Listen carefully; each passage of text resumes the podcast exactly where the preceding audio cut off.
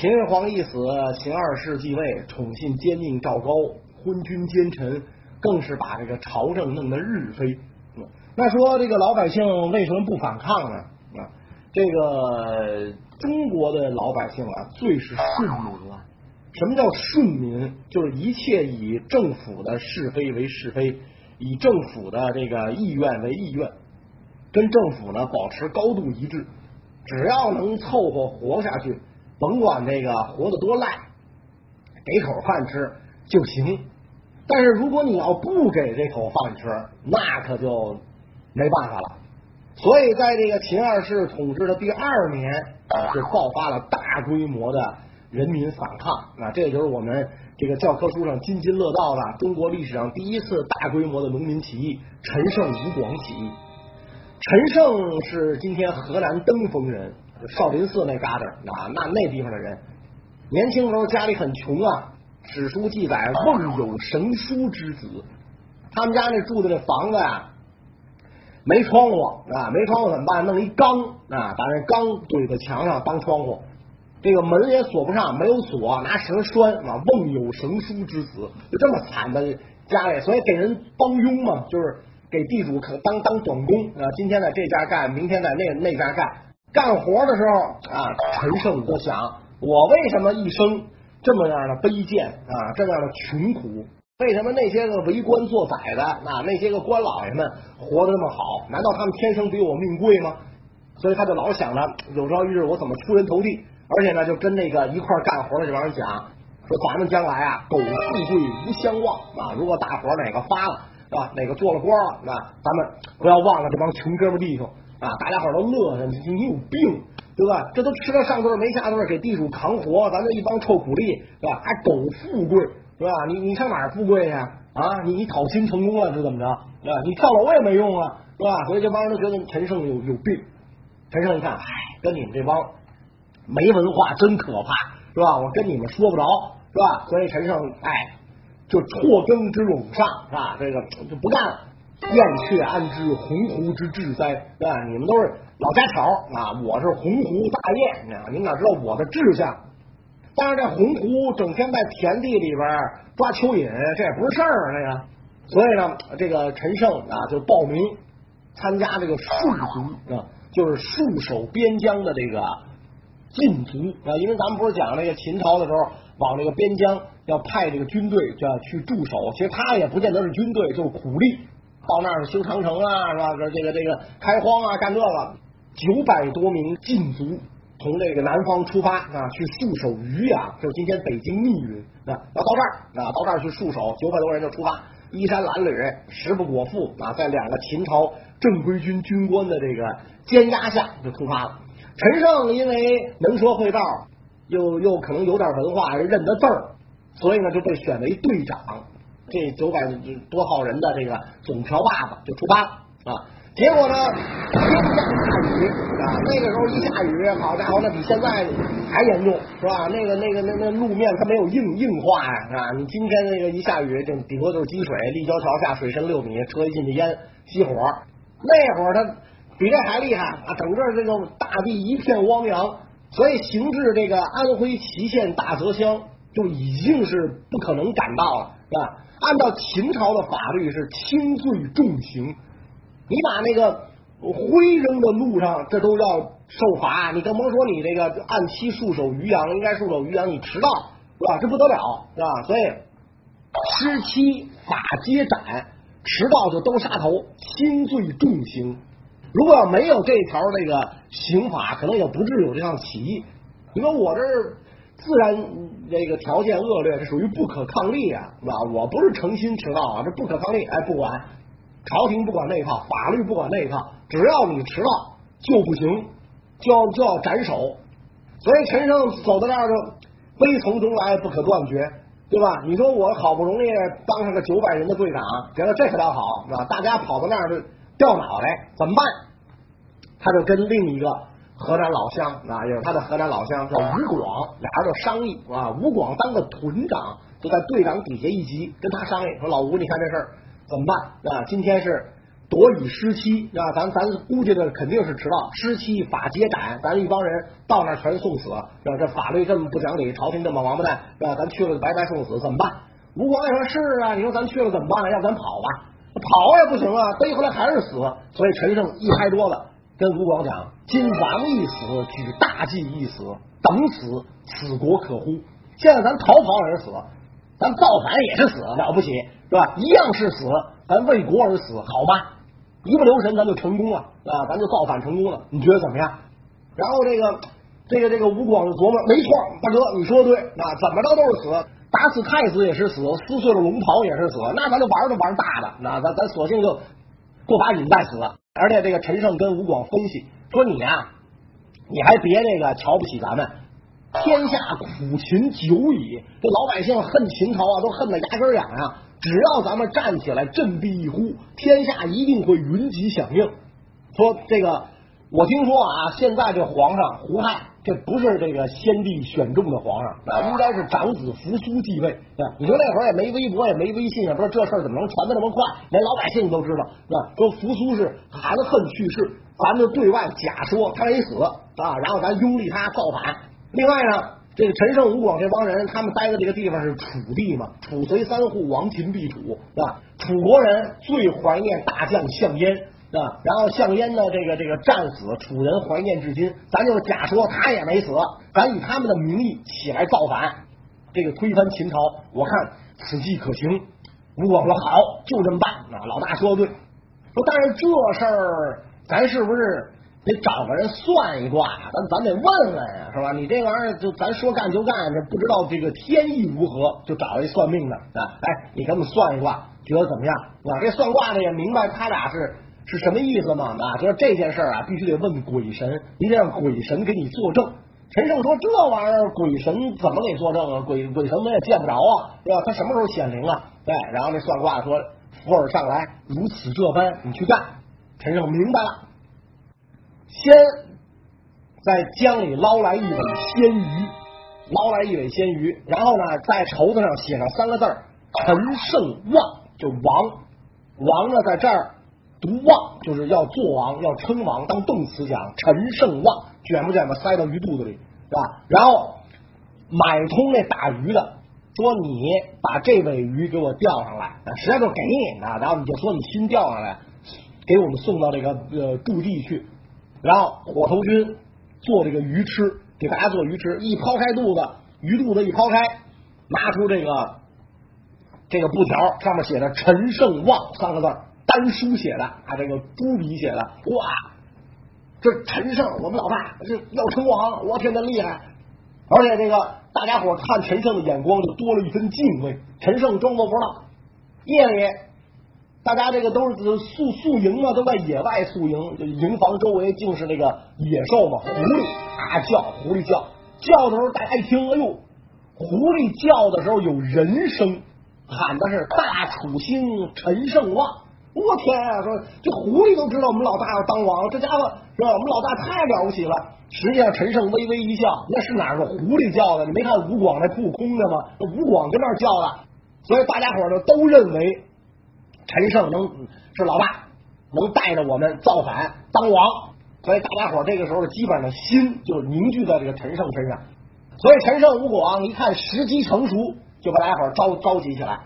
现在啊，咱们。这个如果去渔阳就是死，愿意不愿意一块造反？愿意的袒露右臂啊！大家伙咵全袒露右臂，反了啊！反了，没有兵器怎么办？揭竿斩木，没有兵器啊！秦始皇不是收天下之兵，铸以为金人十二，兵器都给收了，怎么办？揭竿斩木是吧？竹头削削尖了照能捅死人吗？没有旗帜是吧？揭竿就就拿拿拿拿这个杆杆杆子上挂块挂挂着衣服，就当旗帜。是吧？哎，这个这个砍砍个树棍是吧？就当武器，揭竿斩木，九百戍卒就反了，杀掉这个两个秦朝的军官，然后就开始攻州略地。所以这这一反起来，果然天下苦秦久矣，干柴烈火就差这一把火啊！咵一下，这个陈胜这一反，很快就攻占了陈地。陈地乃是楚国的故都，所以这个陈胜。攻占了这个地儿之后，就召集当地的这个三老四少，这些个这个呃贤达之士，那就集会啊！你看我造反，大家这个这个要支持我啊！然后大家伙非常高兴，那我们都是楚人，本来就不愿意受秦统治，而现在将军您披坚执锐，以有道伐无道，光复楚国的社稷，您应该称王。陈胜说：“我就一个。”我就是扛长弓啊！我不是贵族，我不应该能我我不能称王啊，我干不了这事儿。哎，这这大家伙一一一再这个奉劝，您必须得称王。陈胜手下的人也愿意陈胜称王。你称了王，我们跟着你混，是吧？那你是王，我们就是侯嘛。你要是将军呢，我们顶多是上校啊。你这个是吧？大家都就就坚决拥戴陈胜称王。所以陈胜这时候一想。也是头脑一发热，那那得了，那王就王了啊！于是陈胜称王，国号叫张楚啊，意思就是张大楚国。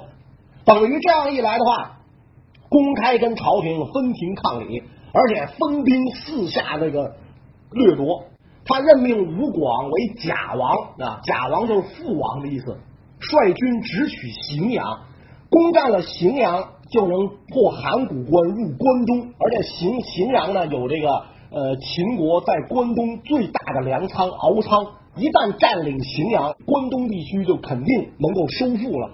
所以当时吴广率领大军直扑荥阳，但是荥阳是秦军防备的重点地区，这个地方守备森严，轻易难以攻破。陈胜一看这个吴广死战荥阳不下，那就又派一员大将叫周文率军绕过荥阳，直扑函谷关。打到了离咸阳只有一百多里的地方啊！当时秦都震动，怎么回事啊？一帮农民举着钉耙、锄头、粪叉子，举着这些东西造反，捐的成功了。按说啊，在这个先秦时代，秦灭六国，秦军乃虎狼之师，怎么这个时候如此不堪一击？实际上是因为秦军的精锐主力都在长城沿线防御匈奴。他内地的兵可能确实战斗力不怎么样，可能就是什么公安、武警啊，什么不不是正规军，所以眼瞅着这个陈胜、吴广的这个张楚军队直奔咸阳而来，秦二世和赵高就慌了爪了啊！咋整啊？这玩意儿是吧？俩人大眼大眼对对小眼，王八看绿豆是吧？慌了眼了，这这咋整啊？这个是吧？这没想到这个这这这这帮泥腿子这么这么快，怎么弄是吧？这个时候手里没兵，怎么抵抗？这个时候。挽狂澜于既倒的人物出现了，谁呢？少府张邯。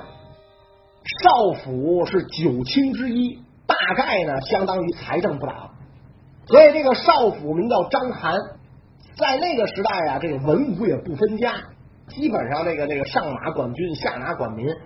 张邯虽然当的是财政部长，但是都颇通兵事，所以这个如果没有陈胜吴广起义。张部长可能也就在部长任上就退休了，一辈子也就这样。但是因为有了陈胜吴广，张部长一下子觉得这个自己的这个时机到了，啊，他就跟朝廷建议说：现在修骊山墓、修阿房宫的刑徒有七十万人，不如把这些刑徒组织起来对付这个陈胜吴广的军队。咱有，咱一下就能招到七十万大军。赵高说：“这玩意儿行吗？啊，你别看赵高这个是个奸臣啊，但是历史还是读一点的啊。这玩意儿行吗？你别把这七十万人装备起来之后，他们跟那个武王伐纣的时候是吧？纣王不是临时招了七十万奴隶，结果上前线全倒戈了，投奔了这个这个周武王了。说咱别这么干。张邯说：没问题，您放心，丞相，您把这七十万人交给我。说。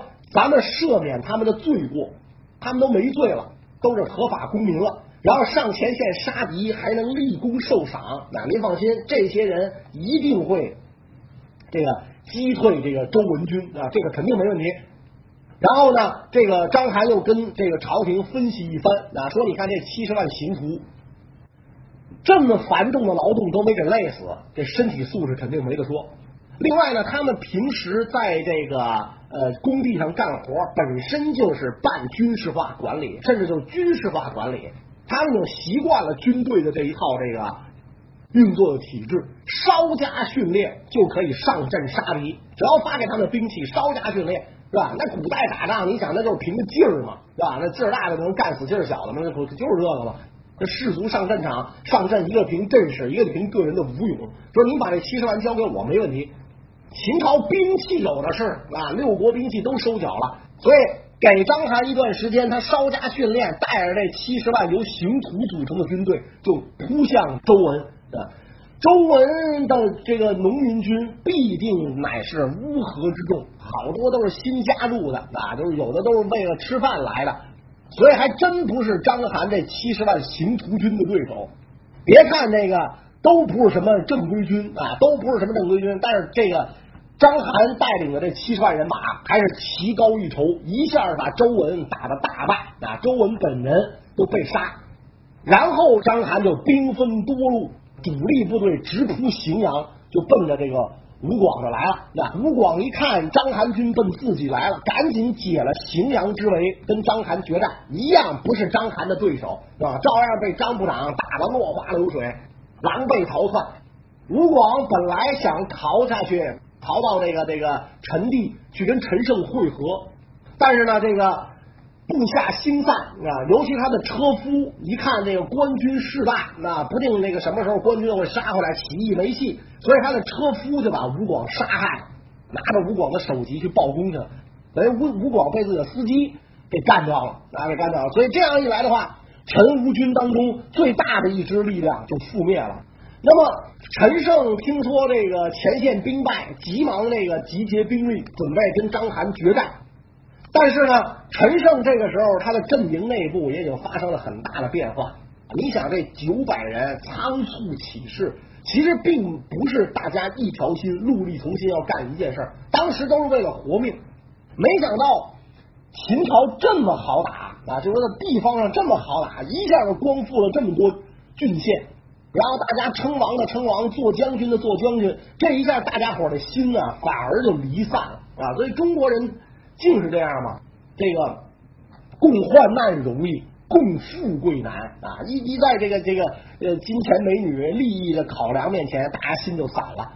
所以陈胜派出去的这个部将，攻打燕地的自称燕王，攻打赵地的自称赵王，攻打魏地的虽然没有称王，但是呢，他立了这个魏国的这个国君的后裔，立了魏国宗室后裔。做魏王，自己做相国，等于都不听张楚政权调遣了。所以陈胜现在已经是孤家寡人一个，再加上陈胜做了王之后，确实也是这个志得意满，是吧？志得意满，就有点不知道天高地厚了。那当年他不是跟那个小伙伴们讲啊，一块种地的穷哥们讲“苟富贵无相忘”吗。现在他做了王了，穷哥们来看他来了，到宫门口，到王宫门口不让进。啊，那个门卫肯定不让进啊！你说你跟我们这大王是哥们儿，对吧？就你这破山破衣烂衫，两脚黄泥，啊裤腿卷的，你跟我们大王是哥们儿，不让进。所以那那人就只能一直在传达室等，直到陈胜车驾出来，他喊，是吧？哎，陈胜，陈胜，你我爱我我是三儿，哎，陈胜这才下车，把他接进宫去。一开始还不错，三日一小宴，五日一大宴，然后宴会上都。这哥们儿也有点没溜哪哥们儿有点没溜人家陈胜现在已经做了大王了，你就别管人当年是什么出身，起码的尊重是应该有的。就这哥们儿一喝高了，可能也你穷人呢也没见过这好酒啊，这这么好的酒，我这这一喝高了就爱胡说八道，把陈胜年轻时候那点事儿啊，这就全给人讲出来，偷鸡摸狗啊，摸小寡妇手啊，是吧？然后摸摸摸小寡妇脸啊，这这事儿全给人说出来，是吧？陈胜就不爱听了。我现在做了大王了。是吧？谁年轻人没荒唐过？你干嘛把我这事都说出来？边上谋士跟他讲，这这人可不能留，这人不能留，这是半您底，这您威严何在？大王威严何在？杀了他吧！陈胜就把当年一块种地的穷哥们就给杀了。苟富贵无相忘，刚一做王，才一一个多月俩月就把穷哥们杀了。所以这么一来，人心离散，就没有人再愿意跟着他了，是吧？这这大王太这个翻脸无情了。所以，等章邯大军一到，陈胜军也是兵败如山倒，陈胜本人也死于乱军之中。所以，陈胜吴广在苦秦久矣的形势下发动起义，地方豪杰纷纷起。陈胜吴广事虽不成，但是他们引动了天下豪杰纷纷起兵，秦朝的统治啊也就分崩离析。在陈胜吴广之后，出了两个更牛的人物，终于结束了大秦帝国的生命。